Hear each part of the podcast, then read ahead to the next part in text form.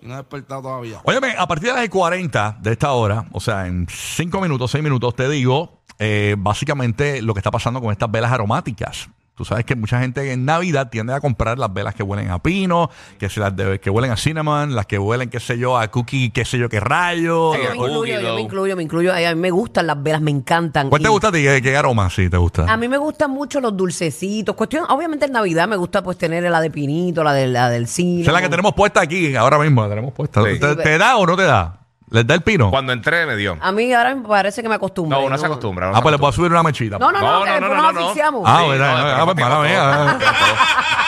Este a ver- a veces viene y Después prende las estamos- tres mechas aquí. Estamos Es que después que les diga la noticia van a querer que las apague. Pero nada, vamos en, en breve a hablar de eso. Sí. Ay, Dios mío, el capsulón. Ay, Dios. De, Exacto, de sí, Candy sí. Cane. Bueno, ¿qué tienes por allá, amiga? Burbu. Mira, encontré por aquí algo bien interesante, este, porque yo creo que, que, ¿verdad? Las cosas nos unen y las experiencias en la vida nos unen a todos nosotros los seres humanos. Y según este estudio, tener amigos de distintas edades nos hace más felices. No es tener amigos, pues, enyuntados de eso de los que se estudiaron contigo, los que se graduaron contigo, los que crecieron contigo. Esta investigación, eh, casi todas las personas que participaron y que tenían amigos de otra generación, perdón, un 93% concretamente afirmó que esas amistades le aportaban beneficios distintos a las que le aportaban los amigos de, de una edad similar. O sea, estás hablando de que eh, yo debo tener un amigo, eh, qué sé yo, de 60 años o un amigo de 20 y pico que sea de otra generación para que me lleve a otro lugar. Exacto, eh, usualmente nos pasa en los trabajos que, ¿verdad? Que tenemos amigos de diferentes edades. Pues resultó que las personas que tenían amigos íntimos mayores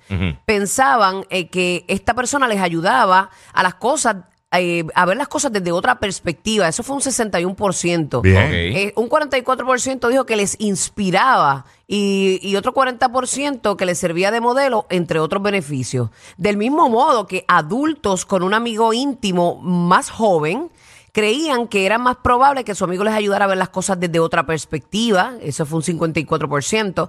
También creían que era más probable que su amigo más joven les diera un mayor aprecio por sus experiencias, porque, mano, sentarte a hablar con un viejo es algo brutal, a mí me encanta. Sí, sí, sí, sí, porque te dicen un montón de cosas eh, que tú no sabías y Sí. te ponen en otra perspectiva, ¿verdad? De A ver las que- cosas desde otra forma, de otra claro. forma, sí, sí, sí. Y pues le permitía compartir opiniones y puntos de vista. Qué Así bien. que yo creo que todo lo que nos enriquezca en la vida, vale. Ahí está, pero es bueno que tengas de, de- de diferentes generaciones. Básicamente, Sí. en resumen, tu noticia, de que busques amigos de diferentes generaciones, ¿no? Y tiene lógica, realmente.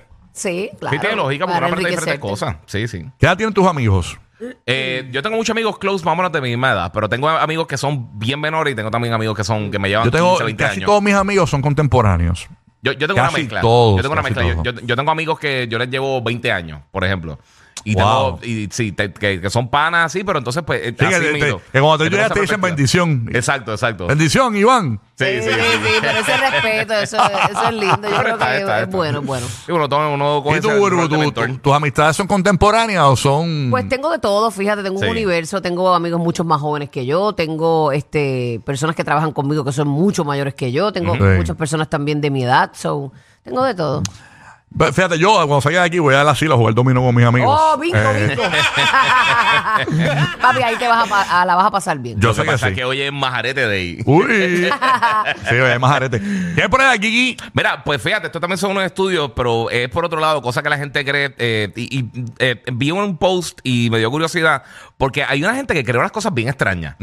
Este, y por ejemplo, para que tengan una idea, esto hicieron un estudio en Estados Unidos hace unos años y el 7% de todos los americanos, que es básicamente casi un 17, mi- 17 millones de personas, Claro. piensan que la leche de chocolate sale de las vacas brown.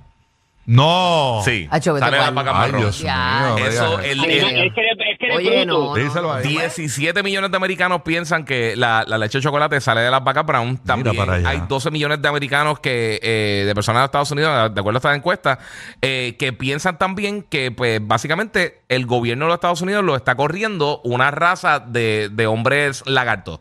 ¿Qué? Espérate, ¿qué? Eh, De, de que, que básicamente empieza una película de ciencia ficción Oh, my se quitan una máscara así de estilo Mission Impossible y realmente son lagartos las personas. Ok. Ahora el mito Yo había de- escuchado eso, pero de que, que, eh, mucha gente piensa que hay humanos que, Que realmente son lagartos. que- no, que son extraterrestres. Por eso, exactamente. Ajá. Pero le dicen los lizard people. Ajá. So, básicamente la gente piensa eso, que, Wow. son personas eh, que realmente no son personas, que son otra especie. Qué locura. Que se está apoderando de nosotros, que por sí Marvel tiene una serie literalmente de eso mismo, de, de Secret Wars. se unió al grupo hashtag morón. Así Oye, no, es. no, es que pues la gente Mira, piensa cosas entonces, locas. no, y para que tú veas, la- eh, una de las teorías grandes que hay de, de cómo, cómo se creó el universo es el Big Bang, la, esta explosión que entonces hizo la expansión del universo, Ajá. eso eran los, los planetas, la galaxia, lo, lo- todo. Eh, eh, pues básicamente el 20% de los americanos creen en, en- en esta teoría, pero también el 20% de los americanos creen que Bigfoot está por ahí dando bandazos. Ah, O sea, que hubo un que- video estos días de Bigfoot que se veía pixeleado, pero se veía Bigfoot corriendo por un campo Ah, ahí. cierto, Sí, es sí. verdad. ¿No Yo lo viste? ya, lo, ya lo. Bueno, yo vi- Ya lo probaron. ¿Y qué Este- dijeron que era? Eh, un tipo con traje, lo mismo Ah, que era un tipo traje. lo mismo es que si tú le dabas zoom, era una cosa como que parecía un humano realmente. Ah, ok.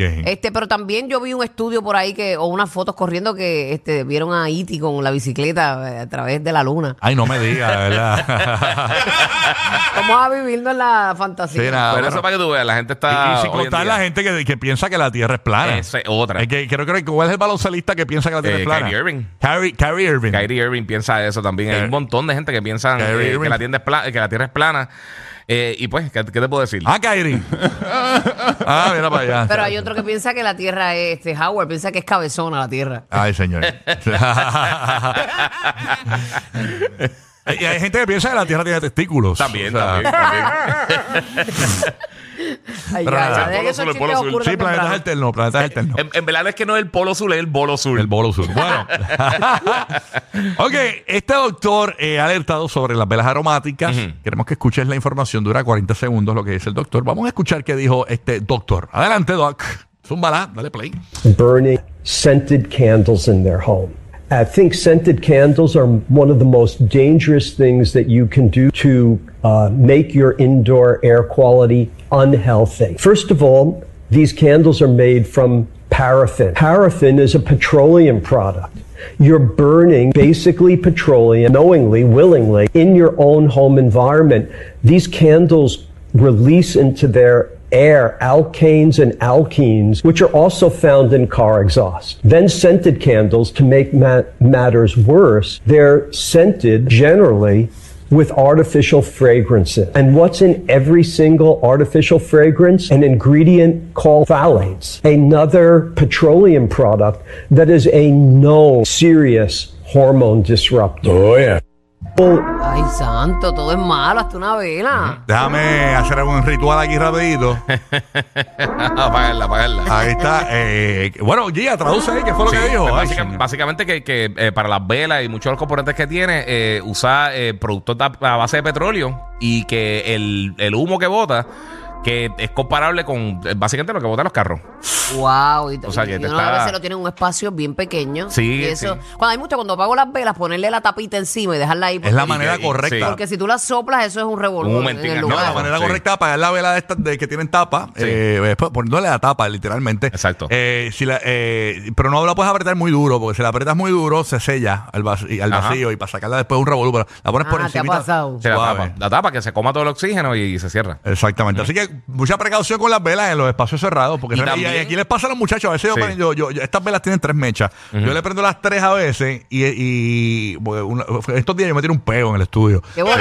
qué- thank you for A- sharing. antes de que ustedes entraran, y yo, prendí las tres mechas para apagar ese olo- para eh, opacarlo. Entonces, ustedes se me olvidó apagar las dos mechas. Ah, eso fue hace poco. que Hace tú poco. Ah, Sí, sí, eso fue otros días. Y Buru me dice, diablo, apaga esa vela, que eso está bien fuerte. Y yo le dije, pues, yo lo que hago es que prendo una, prendo una nada más, una mechita. Pero a veces uno está en lugares cerrados y la gente prende las tres mechas, el lugar pequeño, y imagínate, te No, y, causar- y también dejar las velas prendidas ahí, se- eso puede causar fuegos también. También, sí, Se sopla algo, un papel o lo que sea con Sí, el viento. mire, hay que dejar las velas apagaditas Sí, siempre. sí. Yo sé que uno quiere que, lo- que cuando tú llegues esté ese olor bien rico. Eso es una pero- vela que yo tengo pero en es bien casa importante Dicen que lo mejor es dejar la vela debajo del árbol de Navidad. Es lo mejor. Al lado de un tanque de gasolina. Al lado de la dinamita. Si no, si usted tiene tiene, cajas de dinamita si como usted el- tiene estufa de gas, es bueno dejarla debajo de la estufa. Sí, sí, como el coyote. Si eres como el coyote del correcamino que tiene ahí TNT y esas cosas, pues ahí con la vela. Bueno, Roque José, ¿qué te queda por Tus allá? buenos consejos. Claro que sí. Este, este segmento no fue aprobado por los bomberos. Bueno, No, no. Ay, Dios ¿qué es lo que hay acá, Roque José? Zúmbala. La pasada información fue auspiciada por el Grinch de Navidad. Gracias. Sí, mano. Eh, Estás bueno, apagando, la- todo el mundo apagando las velas hoy. Todo el mundo apagando las velas de Navidad ahora, la de pino y eso. Ay, sí. Mira, ayer fue un día triste en el Zoológico Nacional de Washington, ¿Qué D.C. pasó? Después de una tradición de 50 años, ayer eh, se llevaron tres pandas. Llevaban veintipico de años ya en el Zoológico Nacional de Estados Unidos, D.C. Estamos hablando, y en una ceremonia, estamos hablando de que con camiones y todo, eh, de FedEx y todo, que los transportaron hasta el aeropuerto en avión, que se van para la China. Desde el 1970 Wow. desde la década de 1970 es una tradición que los pandas gigantes han sido elemento querido en DC desde que llegó el primer dúo allá para en 1970. Así que uno de los animales favoritos míos, el panda, eh, bendito, eh, hubo gente hasta llorando y triste. Entonces dicen que pues Sí. después de tantos años la, la- la exhibición de los pandas en ese zoológico está vacío. Por eso mi papá no sale del Panda Express. En Navidad, Burbu pone la estrella en la punta del árbol y Rocky y Giga que se encarguen de las bolas. ¡Qué despelote!